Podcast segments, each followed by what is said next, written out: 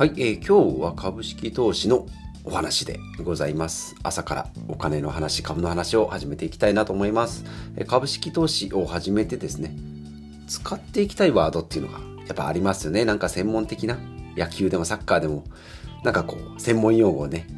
うん、まあ、パッと出てこないですけど、なんだ、インフィールドフライとか、うん、サッカーだとオフサイド。まあ、オフサイドなんかは結構有名でね、えーなんですけど、株式投資の場合だと、例えばウォーレン・バフェットとかですね、世界三三大投資家？世界で一番の投資家といえばウォーレン・バフェットですね。であとドルコスト平均法、毎月コツコツコツコツ、えー積み立てていくドルコスト平均法ですね。円でかけてます。円でかけてる？投資してる？って言ってもドルコスト平均法ですね。はい。あとなんか ETF とかね、まあそういうのも使ってみたいし、インカムゲインとかキャピタル、キャピタルゲイン。まあこれ不動産投資の時もね、結構使ったりしますけど。で、あと今回出てくる単元未満株。これもね、うすうす聞いてたんですけど、なんかちょっと使ってみたいなと。単元未満株。いいですね。大体横文字がテンション上がるんですけど、専門用語。この単元未満株はね、なん、だろうな。大三元に似てるからかな？単元未満株。なんか麻雀の役みたいな感じですね。中連邦党とか。うん国士無双。大三元なんかねそんな感じがするので、うん、今日は、えーこんなあるあるから始めていきたいなと思います。第709回ヒデダンポッドキャスト。今回のテーマは株式投資日本の高配当株買ってみた理由ということでお話ししていきます。このポッドキャストでは40代のサラリーマンがですね、えーまあ、お金を貯めたり、えー稼いだり増やしたり、時々クローゼットをすっきりさせたりっていうそんなお話を日替わりでお届けしておりますが毎週木曜日は、えー高配あ株式投資のお話で今日は高配当株ですね。最近よくお話ししておりますし2週間に1回やってるハマンさんのコラボ配信でも先週も先々週もですね。あ先週前回も前々回もですね。高配当株、まあ、ハマンさんがね勉強してきたのを、まあ、全然知らない私がこう質問していくスタイルになっております。まあまだ聞いたことないよって言われる方はですねえ遡って聞いていただければ今7回？8回？覚えてないですけど7回か8回ぐらいやっておりますので聞いてみてください。ということで、まあ、先週金曜日にね収録してよしやってみるぞと思って。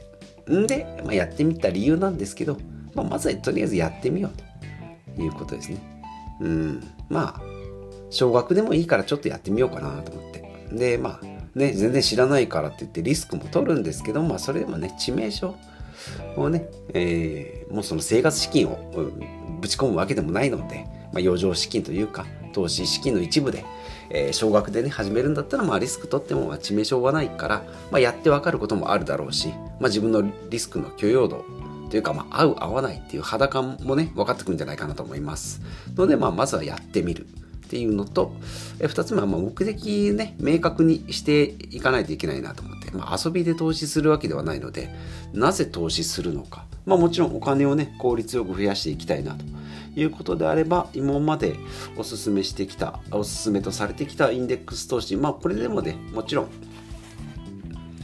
あの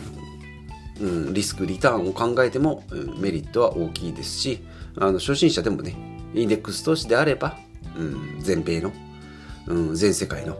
全全米の500社だったり全世界の4000社？とか、まあ、そういうのに、ね、丸ごと投資できるっていうのはもうかなりのメリット、ね、知ってる知らないとかもう関係なくそれを買っとけばいいじゃんっていうのはねあります。もうユニクロでねコーディネートセットうん8000円でできますよって。言うともうダサいスタイルには多分ならない。まあそれがちょっといいかどうかはまた別として。ユニクロのね、8000円セットっていうのが出てたら、まあ誰が来てもあの無難にまとまるんじゃないかなっていう、ね、無印で1万2000円ですよとか、えなんかそういうトータルのセットみたいなのがあれあればね、えーなんかファッションに疎い人でも、なんか初めて服買う人でも間違いはないんじゃないかなと思う。まあそんな感じの投資になるんですけど、まあそれだと、えっ、と、まあもちろんね、現金で持ってる円と、米国全世界の株式持ってるけど、それドルなんですね。うん、でなると投資に関しては全部ドルの一択になるのでここにまあちょっとリスクがあるんじゃないのということで、まあ、現金の円とドル。ここでまあリスク分散半分？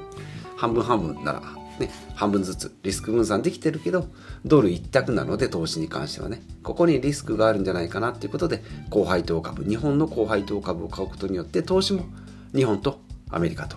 ですね。じゃあ日本のインデックス投資はっていうんですけど日本のインデックス投資だと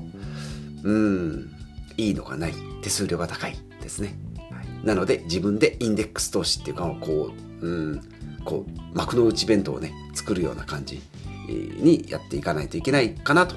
いうことですね。はい、で、まあ、ある程度もおすすめのね、後輩とか出ておりますので、まあ、これをね、まあ、一から自分の基準で考えるよりは、もうある程度型ができております。ユニクロだったらこの服がおすすめっていうのが出てます。えー、無印だったらこの白いシャツがいいよっていうのが出てるので、まあ、とりあえずそれをね、まあ、買ってみると。1万円ずつ買ってみますっていうことで、単元未満株、今回出てきました単元未満株ですね。普通は 1, 1単元、100株だったり、まあそれ株によって変わるんですけどね、100株だったり、ちゃんとしっかり理解できてないですけど、まあざっくり、ざっくりというか、多分合ってますけど、100株で1単元かな。うん、それ未満で買うので、今回だと5000円の株だったら1万円なので2株、3000円だったらまあ3株ぐらいをね、えー、買って、えー、おりますが、えー、普通は単元未満は買えませんっていうのがん？買えなかったけど買えるようになったのか。SBI 証券で、えー、やっておりますがそれだとね、えー、少少額少少少量の株でも買えるということになっておりますので単元未満株で購入ということで先週の金曜日にハマンさんの、えーと、ポッドキャストが終わった後にちゃちゃちゃっと買ってですね。1, 1銘柄1万円。で6銘柄かな？7銘柄かな？ちょっと忘れてたな。えー、まあ、6、7万円ぐらいね、えー、買いましたよと。いうことで、今5日ぐらい経っておりますが、正直1回株価を見たぐらいで、まあ、株価見たところでね、6、7銘柄あるので、半分上がって半分下がってみたいな、まあ、そんなもんだろうぐらいの、数字になっておりましたが、うん、ですね。それそんな感じであまりこう株価は気にしておりません。うん。インデックス投資のね、買い買いたての頃とかね、もう毎日毎日、うん、なんだろう、10万円買いましたって言ったらもう9万8000円だった、あ、2000円下がったとかね、うん、1000円増えたとかね、かそういうのも毎日毎日見てたような、そんな記憶が、えー、蘇ってきましたし、ビットコインかな？2, 2年ぐらい前にビットコインを買った時に、それもね、やっぱりこう、結構乱高下ね、ビットコイン仮想通貨、あ今今だと暗号資産か、ですけど仮想通貨はかなりこう、ボラティリティですね、こう上限が激しいので、上がったり下がったり。まあね、えー、1ビットコイン700万円までつけた時にはニュースになりました。んですし、えー、230万、220万ぐらいかな、えー、が再下落、再、再下段、再、最下層なんだ、一番下。一番トップが700万、今が220万でね、今、えー、あ、違う違う違う、一番高かった時は700万、一番低かった時は220万で、今は300万ぐらいかな、うん、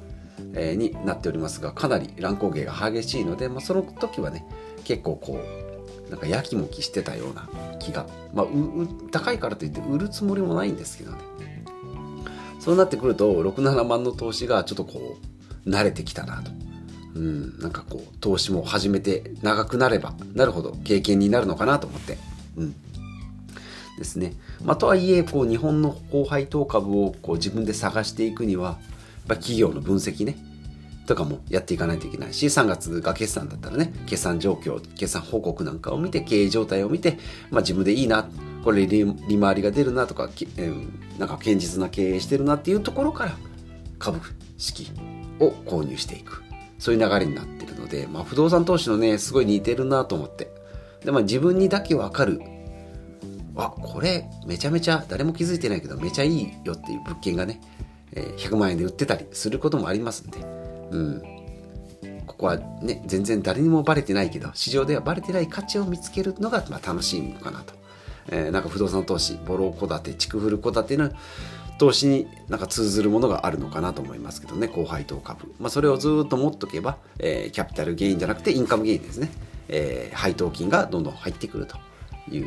ことであります。まあ、もちろんね、本体の株価も上がればいいし、うん、配当金もずっと長くもらえるっていうのがいいんじゃないかな。この辺が不動産投資に似てるところかなと。はい、ということで、えー、言ってまいりましたが、今回は日本の高配当株買って5日経ったよということで、まあ、まずなぜやるのかっていうところですね。うん。ですね。まあ、今のところ、インデックス投資メインだけど、それだけだとリスク分散ができてないので、リスク分散先になるのかどうかのいうことで、まあ、とりあえず買ってみようということで、えー、1万円ずつ買ってみましたよということですね。まあ、買う、買わないでですね、もう0、01、0100なので、とりあえずまあ買ってみたということで、まあ、合わなければすぐ売却だったり、まあ、放置しておけばいいかなということでありますので、えー、これからもね、どう、ここに、うん、はまるのか。うん。ただ、事業じゃないんでね、これだけで、1億、2億の資産があればね、高配当株だけで生活できるんでしょうけど、うん、まあ、武器の一つですね。まあ、もちろん稼ぐお金も必要ですし、その稼いだものの投資先としての選択肢は、うん、選択肢の一つとしてはいいのかなというふうに思っておりますので、えー、引き続き、まあ、報告、感想、発信していけたらなと思います。ということで、今回は以上、今回は以上となります。はい、えー、今日も最後までお聴きいただきましてありがとうございます。はい、えー、平日はですね、日替わりのメニューでお届けしております。月曜日は家計見直し、固定費の見直しですね。火曜日が断捨離、水曜日が健康、えー、木曜日が資産運用、今回みたいな株式投資ですね。で、金曜日は事業投資ということで、不動産の投資のお話だったりも織り交ぜておりますので、えー、お時間ある時にお耳のお供に。ということで、また次回お会いしましょう。